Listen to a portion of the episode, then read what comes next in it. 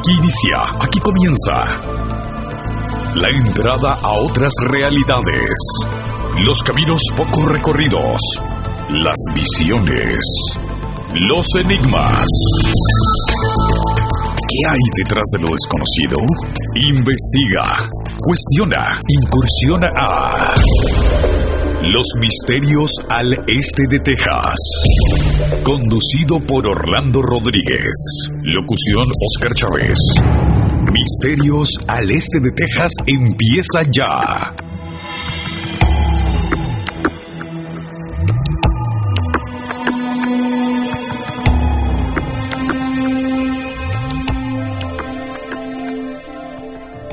¿Qué tal amigos? Gracias por estar con nosotros. Es un gusto tener este programa Misterios al Este de Texas desde la ciudad de Tyler, Texas, para el área de Lofkin y también ahora para lo que es Mount Pleasant. Gracias amigos que se están sumando en las estaciones de radio que están retransmitiendo este programa. Gracias a usted porque nos sintoniza. Le saluda su amigo Orlando Rodríguez. Yo he sido reportero desde 1994. O sea que ya tengo un buen tiempo haciendo esto de ser reportero. Y empecé muy jovencito. Eh, y ahora pues en este último, los últimos seis meses decidimos, decidí empezar este programa de misterios y ya estamos alcanzando casi los 20, no estoy seguro cuántos llevamos, pero este sería un programa más de esta serie Misterios al Este de Texas. Como siempre dedicado a los programas de misterio, a los temas de misterio que nos llaman la atención en este programa. En la primera parte de este programa vamos a tener algunas noticias de el misterio. Y luego vamos a abordar el tema, un tema con Luis Carlos Campos, sobre las culturas ancestrales y las tradiciones de lo que es América. ¿De dónde viene la palabra América? Eso con Luis Carlos Campos en Misterios Prohibidos. También vamos a contestar preguntas o él va a contestar preguntas del auditorio muy interesantes en este programa de Misterios al Este de Texas.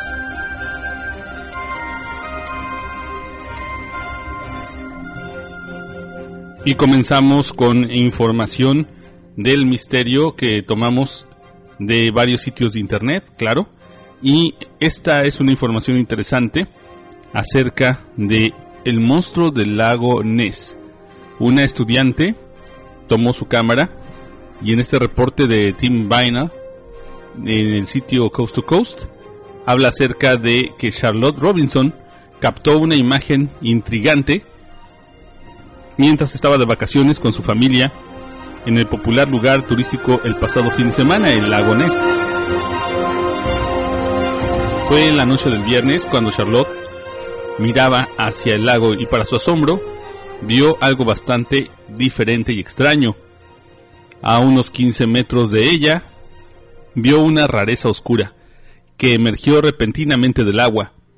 Este misterio este misterioso habitante del lago parecía lucir un cuello y una cabeza que tenía la forma de un gancho. Afortunadamente, la aturdida joven tuvo los recursos para agarrar su teléfono celular y tomar una foto de la extraña escena antes de que la criatura potencial volviera a sumergirse.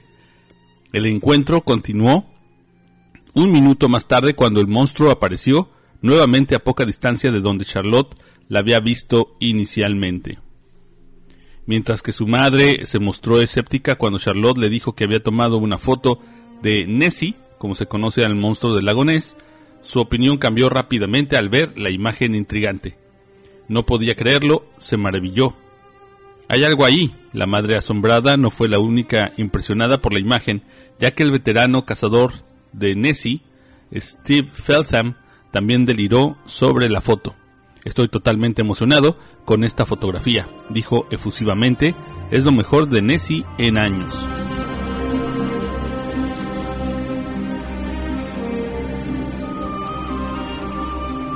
¿Qué será esta imagen? Bueno, uno la ve y sí se ve una mancha muy lejos, muy lejos. En el video usted puede ver este video si busca en YouTube Loch Ness Monster Found así se llama, y pues eh, sí se ve muy, muy, eh, muy diferente la imagen, aunque luego se recrea mucho con imágenes digitalizadas, se ve un como yate y más en primer plano una figura como con un cuello grande. Sí, es así como dice el, el, artículo. Luego se combina con otras fotos, este video de las ya conocidas imágenes antiguas del, de, de Nessie. En esta foto se ven matorrales primero, al fondo el lago y en medio una manchita, o sea que pues tampoco es como para emocionarse mucho, pero sí sería la mejor foto de Nessie en muchos años. Sí, es la verdad. En otra información, el chupacabra. El chupacabra otra vez resurge, una figura de un animal que succiona la sangre de las cabras y los borregos, pero esta ocasión no fue en América Latina, no fue en Puerto Rico, no fue en Chihuahua, no fue en México. No, esta vez fue en Ucrania.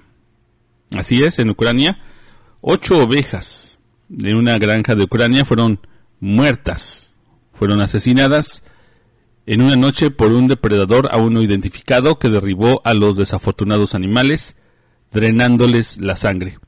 Según los informes, el extraño incidente tuvo lugar a principios de esta semana, de esta semana que estamos grabando esto, que es la semana penúltima semana de agosto de 2018. La horrible escena fue descubierta por el granjero Mijail Ostapiuk, que se encontró con la oveja muerta cuando se levantó por la mañana y fue a atender al rebaño que había estado perfectamente bien la noche anterior. Un examen de los animales indicó que fueron asesinados en sucesión por algo que estaba en grave necesidad de sustento y lo encontró en una forma bastante extraña.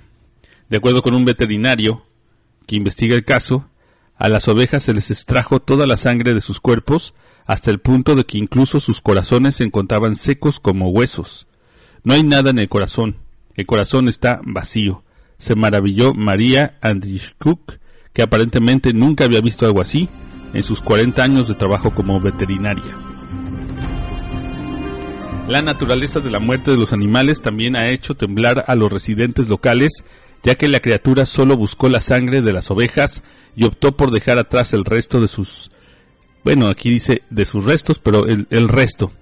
Esto es particularmente desconcertante porque lo que inicialmente parece ser el culpable obvio, algún tipo de perro, como un salvaje, un lobo, se espera que se deleite con la carne de su presa. Como tal, nadie está seguro de qué pudo haber matado a estas ovejas y en este punto, probablemente, solo esperan que no vuelva. Bueno, el chupacabras. El chupacabras, recuerdo una investigación que una vez vi eh, em, acá en Estados Unidos con Lina Moulton Howe. Hay un muy buen video, un documental que hizo ella cerca de Montana, creo que fue eso, donde las vacas que eran asesinadas no tenían sangre. Un misterio que empezó a, a, dar a conocer Linda Moulton Howe allá en los 70s, eh, principios de los 80s, en ABC, televisión ABC. Luego también recuerdo una investigación que hizo Gustavo Fernández, que la trajo acá a, a Tyler a una conferencia y nos mostraba un video increíble donde se veía una vaca y pues sí, se le habían quitado sus órganos internos eh, em, como si hubiera sido quirúrgico sin sangre. Bueno, pero lo increíble en el caso de Gustavo es que la vaca estaba viva, no moría, eh, se le habían quitado lo que es la matriz y el ano y seguía viva, eh, vivo el animalito. Un caso extraordinario ese que nos mostró Gustavo cuando vino. El chupacabras, ¿qué será ese animal? ¿Será un animal? Increíble esta información. Y vámonos ahora al sitio de MUFON. Usted sabe que MUFON es la organización más grande que investiga los ovni. Los ovnis. Como esta organización dice aquí su página, es la organización más grande y antigua del mundo en el caso ovni y su objetivo es ser el refugio de las mentes inquisitivas que buscan respuestas a la pregunta más antigua, ¿estamos solos en el universo? La respuesta muy simple es no, ya sea que tengas informes de ovnis para compartir, sientas las aspiraciones de los investigadores ovni o quieras entrar y unirte a nuestro equipo de investigación MUFON está aquí para ti. Bueno, se puede uno inscribir en MUFON. Lo que me llamó a mí la atención de MUFON esta semana es una increíble foto, bien, bien bonita, mm, de una toma de una isla croata.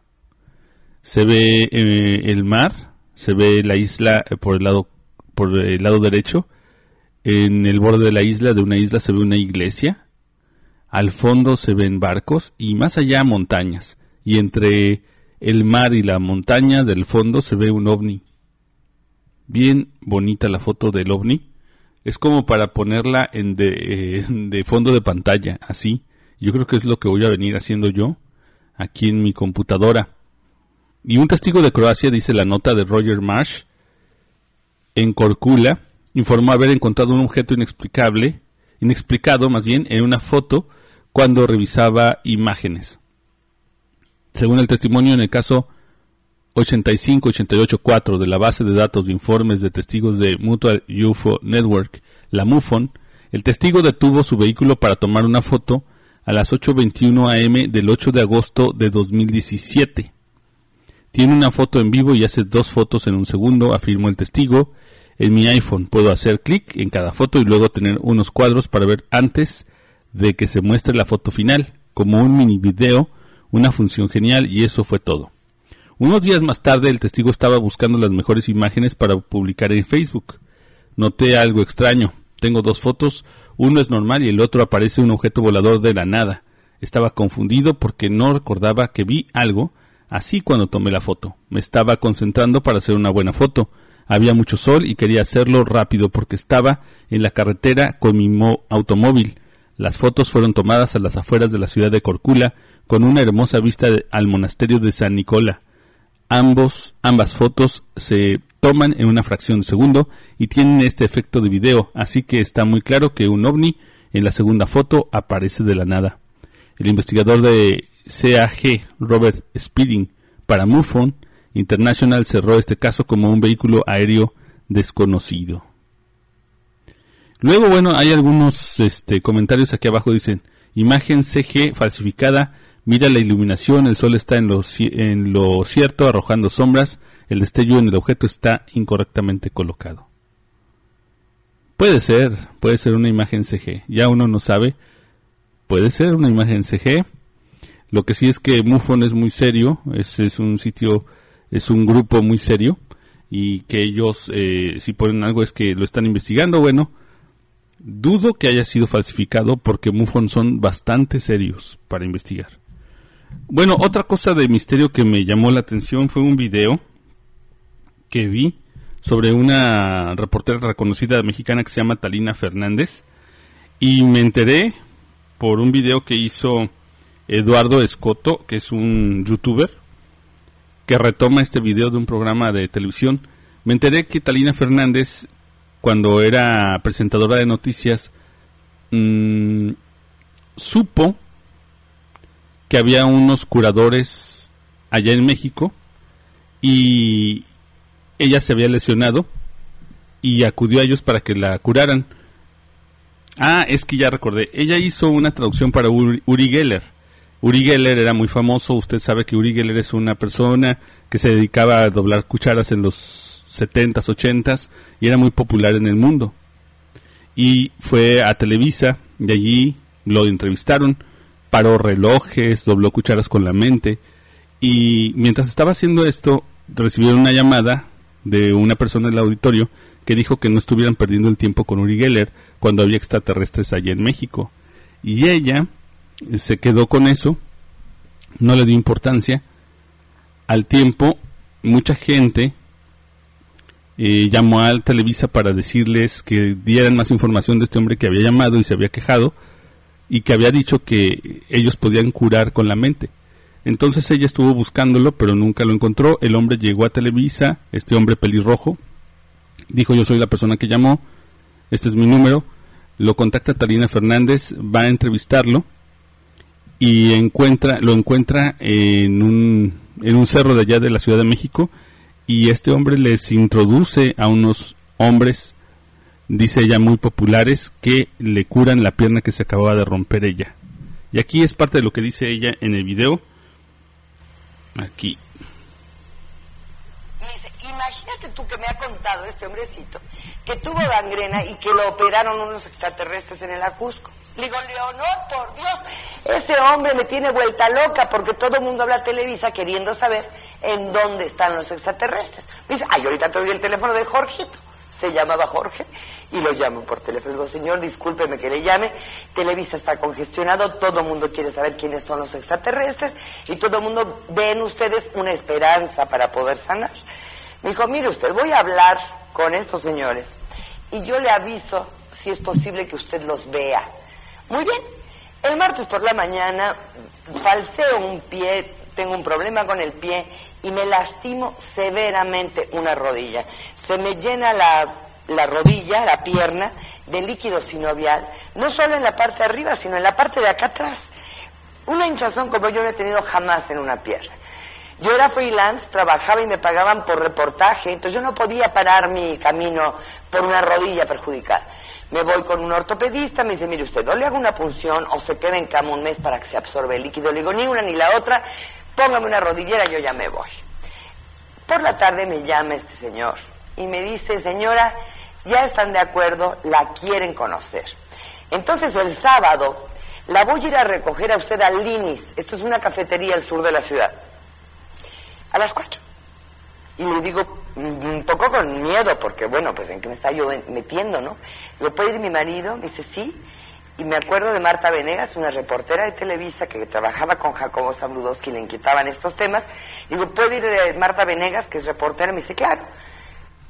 Para hacer el cuento corto, ella se va con estos, eh, con su esposo y con su amiga, y el esposo de su amiga y ella van, conocen a estas personas, eran muy populares, y ellos la curan. Y aquí parte de lo que dice ella. Era ya la noche. Les digo, bueno, yo estoy aquí porque han sembrado ustedes en Televisa, mucha gente, esperanza de ser curados, de ser sanados, y es por esa razón que yo vine. Y me dicen, les digo, yo quisiera saber ustedes cómo es que curan gente. Él, y en un lenguaje que te podría decir igual al de Cantinflas, me empieza a decir, no, pues es que a nosotros nos llevó una nave extraterrestre y, y yo empiezo a sentir pena ajena. Pena ajena con mi marido, pena ajena con mi amiga, que soy un sábado en la tarde, estoy yo metida quién sabe dónde con un señor que habla como cantinflas sobre el cielo, el cosmos, el firmamento, los hoyos negros, las espirales. Pasa un tiempo hablando donde yo no entendí absolutamente nada. Y le digo, mire, mire, yo tengo un problema Usted quiere decir que usted me podría curar. Y le dice a la hermana, ¿la curamos? Y le dice ella, sí. Y me empiezan a hacer como rayos X. Me empiezan a decir, pues yo, ve, yo veo que, yo veo que, mm, porque hablaban así como muy populares, que, que la lesión está en la parte de afuera, en esta parte de aquí. ¿Ya le viste? Sí, y vele más arriba. Mira cómo tiene la cadera. Hazte cuenta que me estuvieran haciendo una radiografía que caminaba. Entonces dice, sí, sí, le vamos a operar, nada más quítese todos los anillos. Me quito los anillos y pensé, ¿me van a hipnotizar? Cierran los ojos y empiezan a hacer como que estuvieran operando, como que si estuvieran trabajando con sus manos. Así. Y yo empiezo a sentir el pie helado, no frío, como si estuviera metido en una cubeta de hielo, ese pie. Y me empieza a subir el frío, así. Y de repente, él dice, yo ya acabé. Y ella dice, yo también. Y empiezan a repetir aire, a eructar. Y yo empiezo a sentir más pena con el marido que había llevado, con la reportera que había llevado y con el esposo de la reportera. Y me dicen, ya está. Y yo un poquito recelosa, me subo el pantalón y la pierna estaba sin ninguna hinchazón. Ese es el caso de Tarina Fernández. Ella relata que la curan y eh, le habían ofrecido a ella aprender a curar con las manos, pero ella no, no podía porque trabajaba en Televisa y daba las noticias. Entonces, mm, pues ya no pudo seguir adelante su enseñanza. Así que eh, pierde el, el, caso, se pierde el, eh, el contacto, pero dejó la anécdota y al parecer años después este sabe más de ellos. Pero bueno, eso lo diremos en otra ocasión. Vámonos a una pausa y regresamos con Luis Carlos Campos.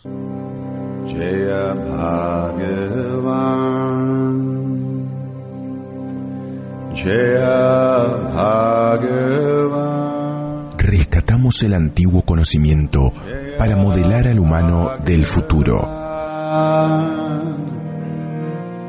Sabidurías ancestrales en Al filo de la realidad.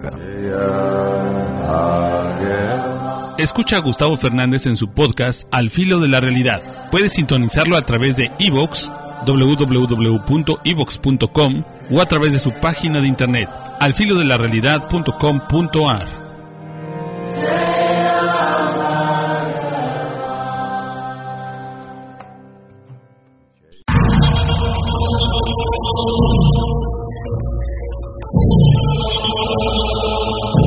Misterios Prohibidos con Luis Carlos Campos.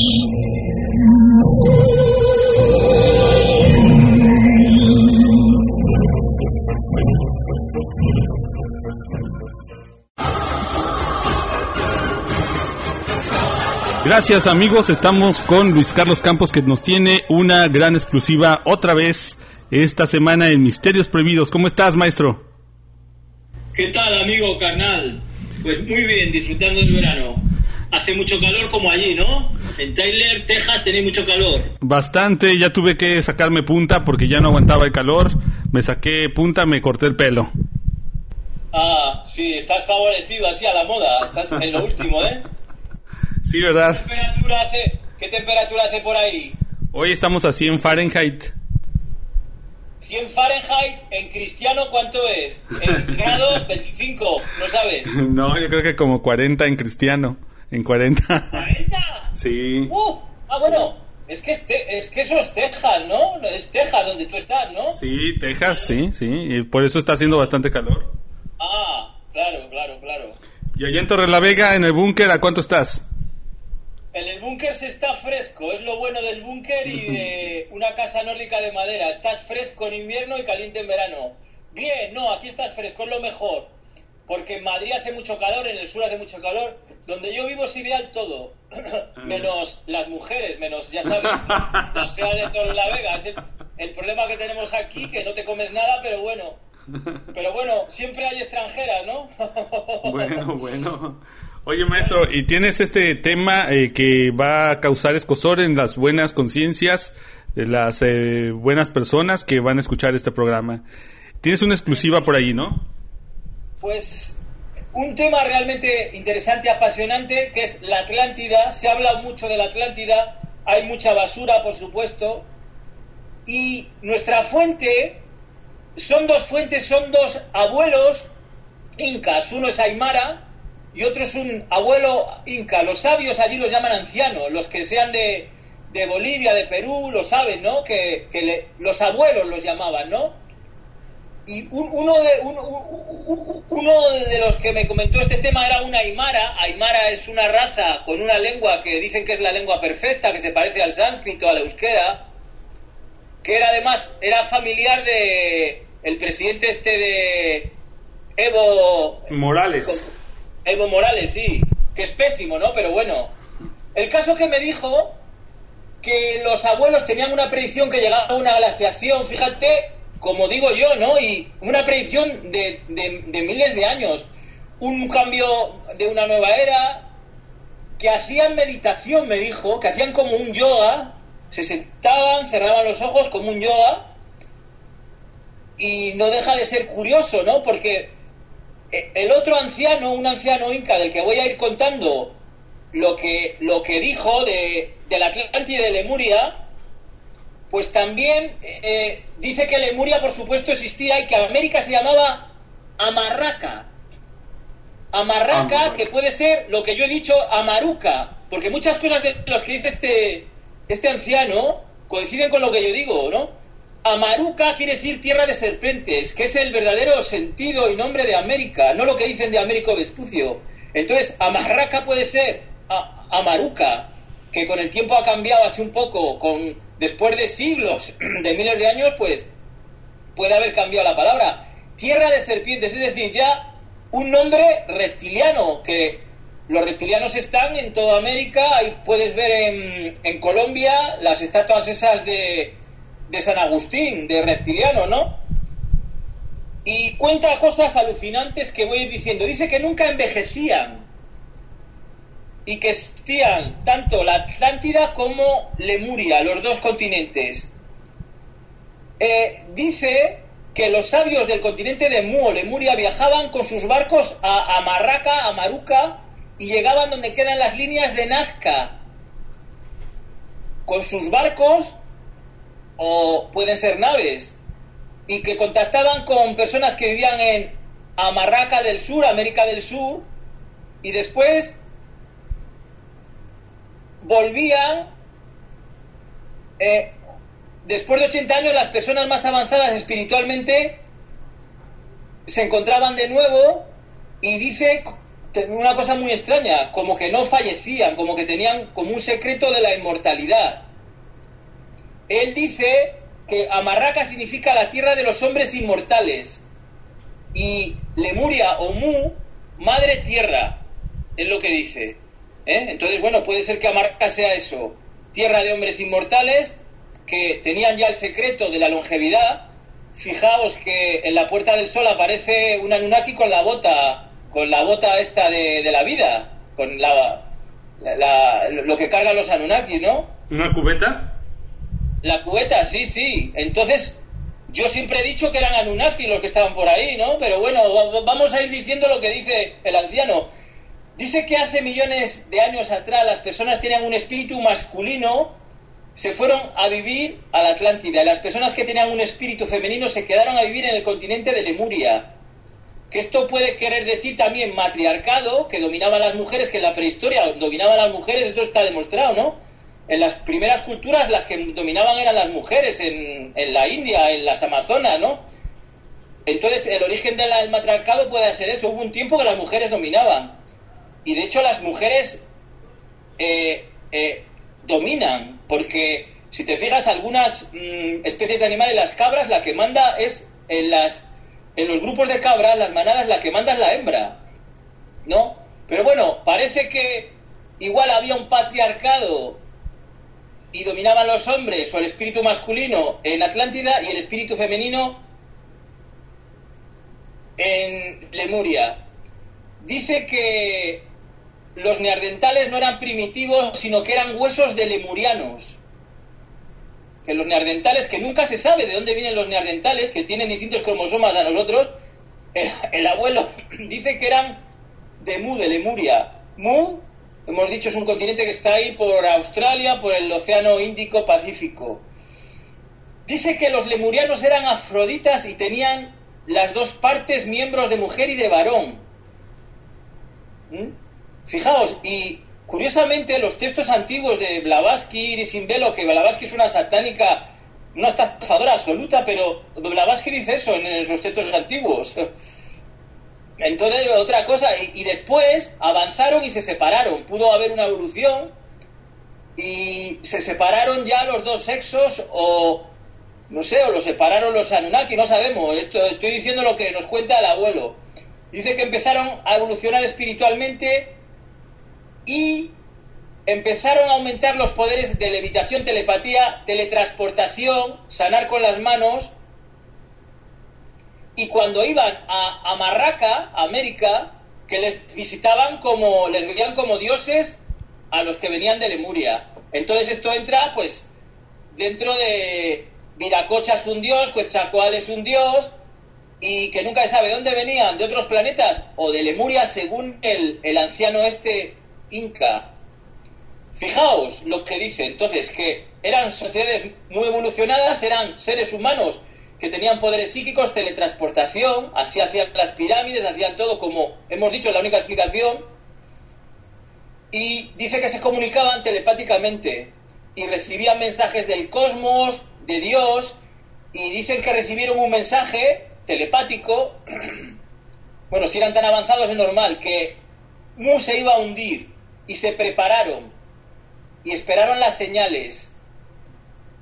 Y empezaron a migrar todos a Sudamérica, a la que llamaban Amarraca. Y otros emigraron a otras tierras, guiados por sabios, y dice que entonces eran 75 millones de personas entre hombres y mujeres las que llegamos a Sudamérica, dice el abuelo inca. Y esto cuadra con que estas civilizaciones que nadie entiende, oye, que son tribus ahí, que están perdidas en una montaña y hacen estas construcciones, pues son dioses extraterrestres o dónde vinieron. Según el abuelo, pues vinieron de Mu, sabían que iba a haber una catástrofe por, por, por lo que fuera, porque tenían una super tecnología, por conocimientos telepáticos, porque conocían que igual iba a haber una glaciación o lo que fuera, ¿no? Y fueron a América, y esto cuadra con lo que vemos, estas superculturas, ¿no? Y empezaron a conquistar tierras para formar lo que se llama Tahuantinsuyu, que es Tiahuanaco, y, y parece que los conquistaban y los atacaban, que hubo algunas guerras, por lo que, por lo que cuenta el, el anciano. Pero al final parece que se unieron, dice. Y les enseñaron, pues, tecnología, conocimientos astrológicos, cómo cosechar, cómo sanar enfermedades, por ejemplo, con hierbas, dice, y también fueron a Tiahuanaco, esa es la explicación, Tiahuanaco, que es ahí pues otro par, con calendarios de Venus, con la bota de la vida Nunaki, con gigantes, las estatuas son gigantes, las mismas que aparecen en Tula, es decir, tampoco hace falta ser Sherlock Holmes para lo que digo.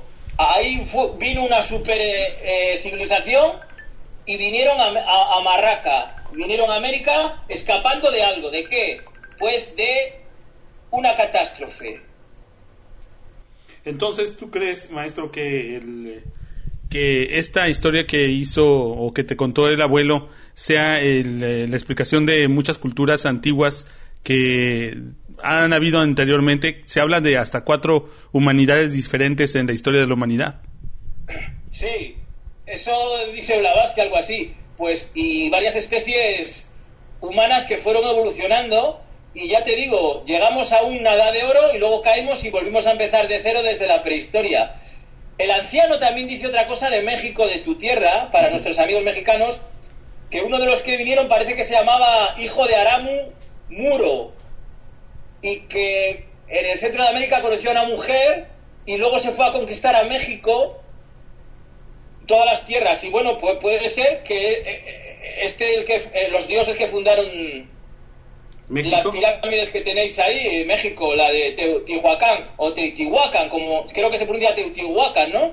Pues ahí, como yo he oído varias pronunciaciones y no sé, pues ya ves que ah. no sabemos cómo pronunciaban aquellos, pero ah. Teotihuacán, ah. eh, Teotihuacán o Teotihuacán, yo he oído. Pues fíjate, él menciona que debía ser uno de los dioses que llamaba Aramu Muro, la gente que sea de Bolivia, de Perú, igual aparecen en sus mitologías, que nos lo diga, yo hay cosas que no conozco, como muestra que no me lo estoy inventando, que me lo han contado. Dice que decidió cruzar el lago Titicaca, que también ahí, pues el lago fue un mar, eh, hay bases subterráneas, actualmente se me salieron y lo hemos dicho, que decidió cruzar el lago Titicaca con su esposa con el nombre de Manco Capac. Ah, eso sí, eso sí aparece en las, en las mitologías. Manco Capac y Mama Ocilo Así se llamaban entonces. Aramu es el manco Capac de las mitologías de Titicaca. Y fueron a, Cuzco y gobernaron en Tahuantinsuyo. Y dice que en el monte Sasta viven también lemurianos de Mu o descendientes. En el monte Sasta se ven muchos ovnis, aducciones, y los Illuminati lo utilizan para eh, bases secretas y también para hacer safaris humanos. Una semecautra dijo que hacían safaris humanos en el monte Sapta, igual porque son sitios de vibración especial, ¿no? Más cosas. Dice que la isla de Pascua pertenecía al continente de Mu y Lemuria y hay allí un muro inca, dice. Un muro inca. Es decir, que esto se puede descubrir en el futuro. Vamos a dar información que en el futuro mm, puede aparecer. un muro inca se va a descubrir ahí, alucinante. En las estatuas estas de, de Pascua tienen inscripciones atrás egipcias y están enterradas, sí, desenterradas y esto y sumerias. ¿eh? Lo que pasa es que eso no nos lo han dicho, oficialmente no te lo dicen. Pero el Ankh, la cruz egipcia, aparece, ¿no? Y más cosas dice que en Egipto hay pirámides y que hay otra de muro inca. Y curiosamente hay algún autor esotérico, no me acuerdo ahora del nombre, que decía que las pirámides de Egipto estaban hechas con piedras de Sudamérica. Eh, no recuerdo el nombre del autor que decía esto, ahora no me viene a la mente, ¿no? Pero y también dice que en China, fijaros qué informaciones tan alucinantes está diciendo este abuelo, que se hablaba el quechua en China. Y el quechua también es una lengua como la aymara, son rarísimas, se parecen al euskera, que la lengua de la Atlántida, según Donnelly, que era el primer investigador de la Atlántida. En China han encontrado pirámides, o Alexander Eleazar, otro gran erudito, dice que había una lengua global, que era el, el, elengoa, que parece una palabra vasca, y está, cuadra todo lo que decimos aquí. Otras cosas que dice el anciano, que en Turquía había un pueblo que hablaba también quechua, y el quechua se parece algo al euskera, y Turquía está cerca también del Cáucaso, bueno, cerca relativamente, que las lenguas del Cáucaso se parecen también a las de el vasco y las de Norte África, el berebere, por ejemplo. Dice que en Uruguay hay una palabra que, eh, que la hablan que es quechua, ñaupa. En Perú decimos ñaupachis, que significa nuestro pasado, así decía el abuelo.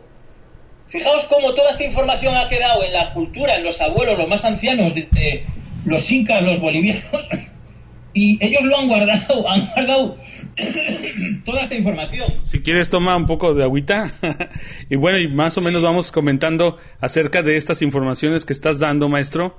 Y me recuerda mucho pues las tradiciones orales. Eh, eh, este anciano que tú descubriste tiene yo creo que toda la tradición oral que le han pasado sus ancestros y muchas veces a nosotros en, nuestros ancestros, eh, en los pueblos mexicanos, nos cuentan historias que nosotros pensamos como increíbles o pensamos que son fantasía, pero tienen un montón de realidad atrás. Pues entonces el gran misterio de dónde venían las culturas de la Atlántida, de México, de Cuzco y todo esto, pues de Mu. Según, según esta información, venían de Mu, de otra supercivilización. y dice que había un lago en el centro de América del Sur y que ese lago desapareció cuando se hundió la Atlántida y que se abrió un hueco inmenso. No sé si ese lago se refería al Titicaca o, Puede ser. O parte del Titicaca, porque en el Titicaca se han encontrado estrellas de mar. Dicen que Bueno, y los barcos. dicen que está hay hasta eh, animales que estuvo en alguna época a nivel del mar, eso, ¿no? Sí, no, no, eso está demostrado, es un enigma. Está claro que eso en, en otra época estaba en otro sitio, hubo el cataclismo y acabó ahí, eh, en esa parte de América. Dice que las personas que vivían en el continente de la Atlántida eran de espíritu masculino, o igual se refiere al patriarcado que gobernaban los hombres, pero que llegaron seres grises, es decir, extraterrestres, estos, los grises enanos estos, asquerosos, y que empezaron a crear portales y que no pudieron controlarlo. Y dice que uno de esos portales es el Triángulo de las Bermudas. Y dice que por eso ahora los grises están buscando cómo controlarlo, cerrarlo, o no han podido, o tienen bases. De hecho, Edgar Caes, que tenemos que hacer un programa de Edgar Caes, dijo que había restos de la Atlántida ahí en, en el Bimini, ¿no? Por ahí, por las Bermudas, y, lo- y se descubrieron restos, ¿no? Pues sí. Y también eh, dice que los grises eh, pues intentaron controlar esas bases e intentan ahora controlarlas. Dice que un día cayó un meteorito cerca donde vivían los grises y los grises querían detenerlo o romperlo en pedazos. Y y parece que el meteorito destruyó su ciudad, por lo que cuenta el, el anciano. o, su, o parte de su civilización y parte de la Atlántida. Eso también puede ser una explicación a lo que pasó, que igual desapareció la Atlántida por un meteorito que causó un diluvio, no lo sabemos. Está demostrado por oceanógrafos como Emiliani que hubo un maremoto en 24 horas, en 24 horas hace 12.000 años. Eh, Emiliani. O sea, que hay muestras que hubo una gran catástrofe. Bueno, el gran diluvio, no decimos nada nuevo aquí, ¿no?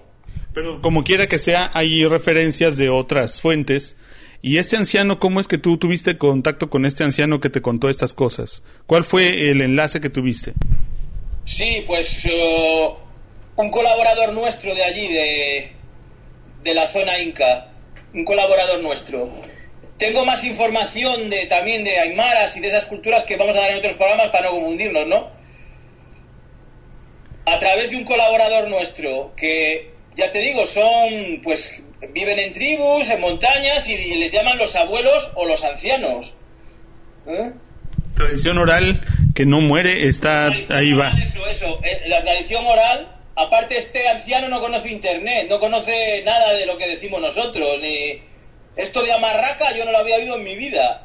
Y, y, mira, igual es el origen de la palabra América. Y lo más bonito es que coincide con otros otras tradiciones orales que se difunden en, no sé, en el norte de Chihuahua, en las sierras eh, de, no sé, de Nicaragua, que se siguen reproduciendo estas tradiciones orales hasta Bolivia, tal vez hasta la Patagonia, y siguen estas tradiciones perviviendo a pesar de que ha pasado miles de años y eso hasta pudiera ser más histórico que la historia no oficial. Sí, bueno, los opars están ahí, no, decimos nada nuevo, este impresionante Teotihuacán y las pirámides. Y otra de las cosas que dice, fíjate, me da la razón, dice que los reptilianos que pusieron en las pirámides, que las pirámides generaban amor, dice el anciano, eran eh, eh, máquinas edificios meditando, que digo yo, que generaban energía, amor, que las carga el sol, pero que los reptilianos hubo un momento que se apoderaron de ellas y pusieron los sus símbolos para que esa energía quedara neutralizada. Y fija, eso lo he dicho yo. Fijaros cómo es una teoría que es mía, pues el, el, abuelo dice eso, y así es, fíjate qué cosa. Por eso yo dije que en las pirámides los reptilianos hacían los sacrificios para toda la buena vibración que tenían ¡pum! romperla.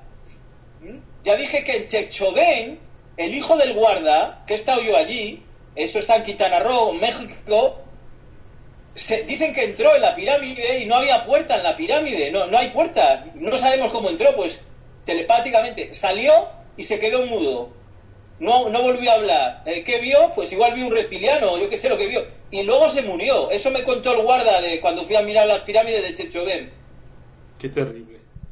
Qué terrible. ¿Eh? Pues maestro, pues son, son eh, historias increíbles. Eh, y no sé si gustas que sigamos en esto o quieres pasar ya a las preguntas. No, no, creo que hemos hecho un buen resumen. todo cuadra y, pues venían de la supercivilización de Mu, que también hemos hablado en otros programas, ¿no? También este, el colaborador que contactó con este, con, que nos hizo contactar con el anciano, él también me ha contado muchas veces que hay historias de gigantes en Bolivia, en Perú, y me ha mandado fotos de gigantes allí, de incluso ahora, de hombres muy altos. igual vienen también de la época esta, descendientes de los eh, de, los que venían de Lemuria. ¿Cómo les llamaríamos? ¿Lemurianos? sí. Sí, pasamos a las preguntas. Para no entretenernos mucho. Mira, aquí tenemos preguntas del auditorio que te han hecho llegar a tu sitio de internet y a, tus posts en diferentes medios. Y dice aquí una pregunta de Carlos Vaz. La pregunta es sobre la gnosis. Ya hablaste algo. Yo estuve varios años en el SEA, un grupo dirigido por Ernesto Barón, un discípulo de Samael, y pasarán muchas cosas. Hubo momentos increíbles de conocimiento, viajes, etcétera, pero después hay toda la parte del control del peseterismo la escuela donde dan los cursos de profesores es en las faldas de Montserrat. Yo he sido estudiante, después profesor, en una asociación donde impartía cursos y conferencias públicas. ¿Lo tienes claro? ¿El de este movimiento o de Ernesto Barón? Es la pregunta de... Bueno, no, no lo conozco, pero sé que la Gnosis es un super negocio. Samael es un, el nombre de un demonio. Eh, eh, tiene, a veces se ha dicho que es una secta satánica. Y una de las cosas que dice la Gnosis, yo te le diría que no se fíe mucho ni de Samael ni de sus discípulos, en primer lugar, ¿eh? ni que paguen cursos de esos. Una de las ideas que tenía Samael es que si tú haces sexo con una mujer, te pasa el karma. Yo tengo un amigo aquí que es Mister, que quedó tercero de Mister en España, es decir, el guapo, eh, pero que en Torlavega, una vez fuimos a Torlavega, lo digo de, de paso en serio, ¿eh? En Torlavega tampoco se jalaba un rostro. Fuimos una vez por ahí, un día una... tampoco allí. Recuerdo un momento además que se fue corriendo detrás de una tía que había hablado y luego ahí, la imagen de corriendo un tío de 1,90 ahí. bueno, a lo que vamos. Decía, él era de la gnosis, que si tenía sexo eh, te quitaba tu karma, entonces no quería tener sexo y no mojaba con nadie el tío. No. es que no se, que no se defiende la gnosis entonces. No, Ni que paguen cursos, es que de, de, esoterismo, de el botón rojo de humo, de sonífero, es que, que, que la, la, gente ha perdido, ha perdido el norte. A Core y Gu también, eh, el Wilco, cobran por decirte estas tonterías, esta desinformación. Por supuesto que no. Pasamos a otra. Bueno, aquí Yacir Calderón, 15 horas hace de esta pregunta. Me gustaría saber qué sabes realmente, qué está pasando en la crisis que eh, ocurre en Nicaragua. Me gustaría escuchar tu opinión sobre Nicaragua. Saludos. Sí, saludo a los amigos nicas. Tengo alguna amiga de Nicaragua también. bueno, de toda América, ¿no? Mi especialidad son las sudamericanas, centroamericanas, ¿no? Americanas, ¿no? bueno, eh, pues es Venezuela 2. O sea, es más, burro el timo comunista y están ensayando el nuevo orden mundial, están viendo a ver si hay resistencia, por supuesto saqueando. El comunismo es robar, es robar a manos llenas diciendo que es, que es el nombre del pueblo, que, que te estoy salvando. Pum, pum, vale. Entonces es un peligro. El, el Ortega ese es como más burro y detrás tienen poderes muy fuertes detrás. Por eso no, no hay que subestimar a esa gente, ¿eh? no hay que subestimarlos. Casi que uno no tiene que... Pues, que uno no tiene que caer en, en este capitalismos, eh, en marxismo, comunismo, no caer en los sismos porque es, es, lo mismo, ¿no? Por supuesto, pero los más capitalistas son estos. Es soníferos comunista y ha puesto el botón rojo de miembro, ¿no? Eh, el comunismo es eso, es, es, un engaño el comunismo, un engaño de los masones, de disidencia controlada, y media tierra está ahí China, Corea del Norte ensayando el non, y con esto no se juega, ¿eh? con esto no se juega, que no es, pa, no es para tomarse la broma. Si estás ahí, yo migraría, me iría a Costa Rica, saludos ticos, pura vida, maes, a un sitio más tranquilo. Manuel Camargo, hermano Luis Carlos, yo tengo una pregunta. ¿Qué opinas sobre la teoría de los universos paralelos? ¿Crees que existan? En esos universos paralelos están pasando o pasan cosas que en nuestra Matrix no se dan. Un abrazo, Steagnus. Un abrazo, amigo. Por supuesto, si no existieran apañados estaríamos. Si la realidad fuera esta Matrix, esta pesadilla que vemos todos los días en los telediarreos, te puedes pegar un tiro. No, el universo es multidimensional, es infinito, estamos en el sótano del palacio, el universo es un, es un palacio y vivimos en el sótano a través de la meditación, de viajes multidimensionales o de las drogas chamánicas que yo no recomiendo que las toméis porque el cerebro las emite, las puede crear eh, con endorfinas, con la glándula pineal, se puede llegar a esos niveles multidimensionales, cualquiera puede llegar, ¿no? Entonces, por supuesto, es que si no... Gracias a Dios que sí. Y algún día el ser humano evolucionará y tendrá la visión pan panorámica multidimensional. Y seremos super seres, pero de momento no. Pero dentro de unos siglos estoy convencido, por supuesto. Y viajaremos a otras dimensiones en ovni o mentalmente como ahora vamos a Aguascalientes. Aguascalientes, hidrocálido. En una parte de México, en una parte de México Eh. Sí, un lugar muy bonito, ¿eh? Aguascalientes, sí, se, se, eh, se come muy bien y es un lugar muy, muy bello, muy bello. Hermes. México, México es precioso. Es muy bonito. Tengo muchos amigos mexicanos, yo tengo muchos amigos y sé montones de secretos que no, no los podemos decir aquí porque nos matarían, pero yo sé muchos secretos de México que alucinabais, pero bueno, no nos desviemos. Mejor esos los guardamos un rato ah, para que pasen mejores Sí. tiempos. Oye, maestro, dice aquí Hermes, este oyente dice, LSC, ¿qué opinas del Zungansin? El humano puede vivir del sol y agua. Su creador es Ira Ratan Manek, nacido en la India, y pudo vivir de solo agua y sol por 411 días. Sí, pues mira, conozco muy bien el tema, es muy interesante, se podía hasta hacer un programa y conozco un chico que le conoció a ese, a, este indio y me dijo que, que tenía muy mala hostia. o sea, que, vivía que, estaba amargado, que se enfadaba mucho. Si vivía sin comer, no, no lo sé, habrá que verlo. Es posible vivir del sol, pero tienes que ser un super yogi. Yo he hecho el Sanghazi unos años, mirar al sol te carga de energía, tienes que hacerlo unas horas al atardecer o al amanecer, mirar unos minutos, tú miras y te llena de energía, te llena de paz, es cierto, sí, pero bueno, tanto como que se te quite el hambre, a mí, que yo tengo un hambre canina, porque yo soy soy deportista, eh, hago mucho deporte, entonces yo tengo un hambre que vamos. Yo creo que yo no le entro, no le entro a eso del Zangasi, no, no creo. No, pero e- es real, pero hay un ejemplo que es eh, Anandamurti, que es mi guru. Ahí está, ahí está la foto, la hemos visto. Está un señor de lentes atrás, ¿no?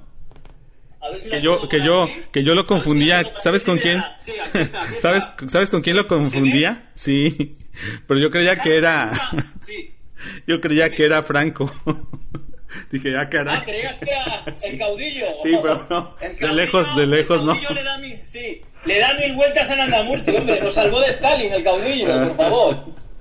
Tiene familiares en México el caudillo y me, me mandaron por Facebook, me saludaron. Ah, mira, Sí. mira. Con Oye, el caudillo vivíamos mucho mejor que con el, con el ladrón del que, que tenemos ahora Sánchez, que le da todos los derechos a todos los que vienen de fuera y los españoles nada. Sí. Álvaro Pérez, excelente como siempre. Pero espera, Sí. espera, que no ha acabado, no, que Anandamurti Ah, perdón, le, perdón. metieron, le metieron en la cárcel. Yo nunca hablo de Anandamurti, porque no soy fanático y porque creo que la gente no me va a creer. ¿Puedes poner. ¿Puedes poner la foto más así quieta para que lo veamos? Porque pensaba yo que era Franco por no verlo bien. Un poco más arriba. Un poco más arriba, amigo. Eso, ahí está. ¿Él de dónde era? Era de Bengala. Eh, Anandamurti eh, se merece mil programas, pero para entenderle tienes que hacer meditación y como la gente no va a hacer meditación y tampoco van a creer lo que diga un loco por internet, pues bueno, yo no, no, no hablo de Anandamurti. Algún día supongo que hablaré, pero me cuesta muchísimo hablar de Anandamurti. Pero mira, le metieron en la cárcel, luego salió inocente en la emergencia en el 70 Indira Gandhi, que era una dictadora, y estuvo, le intentaron envenenar le intentaron matar muchas veces, de pequeño también, ¿eh? Pero no le mataron. Eh, eh, su horóscopo dijo que iba a cambiar las religiones de la tierra. Y así va a ser, ¿eh? Lo digo de verdad. Y iba a ser un líder espiritual mundial, ¿no? Pues no, le intentaron envenenar y estuvo ayunando cinco años, solo tomaba cuajada. Y él, el sistema que hacía era Sangazi. Eh, es un sistema yógico que eh, pillas la energía del sol, el prana lo pillas del sol. Pues Anandamurti, la gente puede no creérselo, yo tampoco me lo creía cuando no le conocía, pero todo lo que te digan de Anandamurti es verdad, porque no era un ser humano, Anandamurti no era una cosa humana. ¿Qué era? Tienes que hacer meditación para descubrirlo, no te lo voy a decir aquí yo en un vídeo de YouTube. Es muy profundo Anandamurti. Entonces el a- en el caso de Anandamurti, funcionaba. Bueno, muy interesante el tema de Ananda Murti y bueno, nosotros realmente yo no lo conocía hasta que empecé a ver contigo y yo pensaba que era Franco, te digo, mira la ignorancia de uno, pero Pensabas que era el cau- el caudillo. no se parece nada, ¿eh? No compares, el No. caudillo le da mil vueltas a, a- a quien sea, hasta a Cristiano Ronaldo, hombre. Con el caudillo no había calentón hueván, no había timosida, no pagaba SIVA, no se pagaba impuestos. Y mira ahora cómo, y hacían carreteras para que la gente vea cómo nos están engañando. A mí me llama la atención Los que no lo metieron, no lo met- no metió a, a España a la guerra, o sea, eso me llama la atención por su amistad con Hitler, ¿no? O sea, Pero salvó a España, ¿no? No, no, es que, es que no, no nos metió en la guerra. Si fuera un psicópata, no nos metió en la guerra. Eh, tampoco le quisieron meter en Vietnam y le dijo a Lyndon Johnson, dijo no, y le dijo, la vais a perder, porque la guerra de guerrillas no se conoce el enemigo, era un estratega militar que, vamos, ganó a Stalin. Y además, la república era un caos, él no creó la guerra, dicen que hubo un golpe de Estado, mentira, hubo un pucherazo, lo han dicho historiadores. Lo han dicho historiadores que hubo un pucherazo. Oye, lo de la guerra, lo de la bomba atómica también, él se atrevió a, a retar a Washington, ¿no? En eso. Con la bomba atómica, sí, sí, la, sí la hizo, ¿no? Sí, sí, y creó un sistema. Yo soy consultor de catástrofes en la City en Londres. España es el único país que tiene un sistema de catástrofes que se hace cargo el Estado. Eso no lo hace nadie. En otros países es un consorcio de empresas. Son cosas que no las hace un psicópata, sino alguien que se preocupa de España. Él dijo, mira, no quería los partidos políticos porque decía que solo pensaban en su bien no en España. Y tiene toda la razón. ¿Qué hacen los partidos políticos sino saquearnos y ser unos putos pinches parásitos? Más razón que un santo y a veces cuando hay un caos necesitas un gobierno de orden, porque si no te vas, como dicen los chilenos, a la chucha. Pues ya ves cómo va en algunos países. Última pregunta, maestro, o quieres otras dos? Sí. Nos vamos. La última rápido, que llevamos ya mucho, pero... Mira, ahí va. Es un señor, un muchacho que se llama Álvaro Pérez. Dice, excelente como siempre, LSC. Cuando tengas un tiempo sería genial escuchar tu opinión acerca del Bitcoin y de las criptomonedas. Esa es la, Ah, la genial. pregunta. Ah, no, pero espera, ya. Hemos he hecho un, eh, ya tenemos un programa con Ginares, el super experto, ya está grabado, lo voy a subir mañana, pero este vídeo saldrá después. Entonces, eso ya lo vamos a decir en un vídeo. Información novedosa que no te da nadie, lo vamos a decir en un vídeo, sí. Por supuesto, el Bitcoin es un bluff y no invirtáis ahí, ¿eh? Porque eso va a acabar mal y es para que la mafia blanquee. Pero tenemos un programa muy interesante con, con un gran experto, que es Francisco Ginares. Aquí tengo varios amigos que están en el Bitcoin. Aquí en eh, Texas es popular. Yo la verdad digo, pues ¿para qué invertir? Bueno, mira, pero tengo una buena información. Uno de ellos está ahorita cuestionado por lavado de dinero, precisamente por el comisario de aquí del condado. Y estaba muy metido en el, en el Bitcoin. Claro. Claro, para eso lo han creado y como digo en el programa, si lo han creado las élites, si lo han creado las élites, ¿eh? lo digo muy bien en el programa, lo ha creado, el que lo creó es Andresen y o difundió que es del CFR, que es el Consejo de Relaciones Exteriores, de, es un órgano de los Illuminati que controla la política internacional. Y además se creó con un tío que dicen que es un japonés, que es un nombre colectivo, que ni te dicen quién es. Lo han creado los Illuminati, pero no, no nos distraigamos en otro programa. Por hoy creo que es suficiente, amigos. Maestro, pues es un placer. Gracias por eh, compartir con nosotros este conocimiento y pues con bastante fuerza y vehemencia. Gracias y estaremos en contacto para la próxima. Ananda. Gracias a vosotros. Felicidad, Ananda Infinita y mucha vaselina mentolada marca Cabe, Cabe, fórmula magistral de Doctor Matrix. Que yo garantizo que caber, cabe. Eso sí, gracias maestro.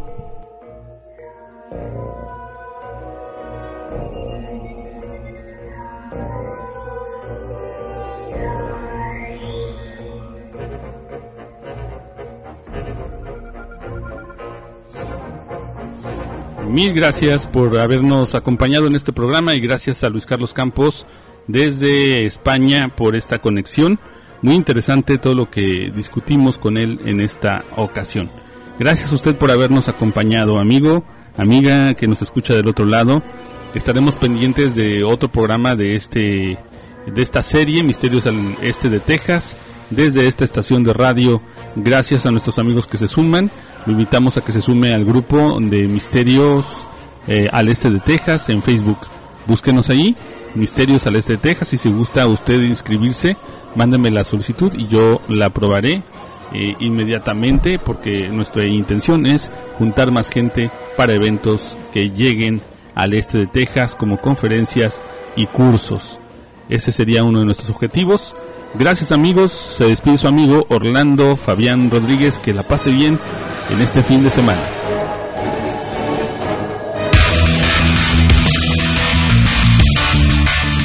Hemos concluido esta etapa de nuestro camino, pero aún queda mucho más por recorrer. Recuerda que tenemos una cita más la próxima semana en Misterios al Este de Texas. Hasta pronto.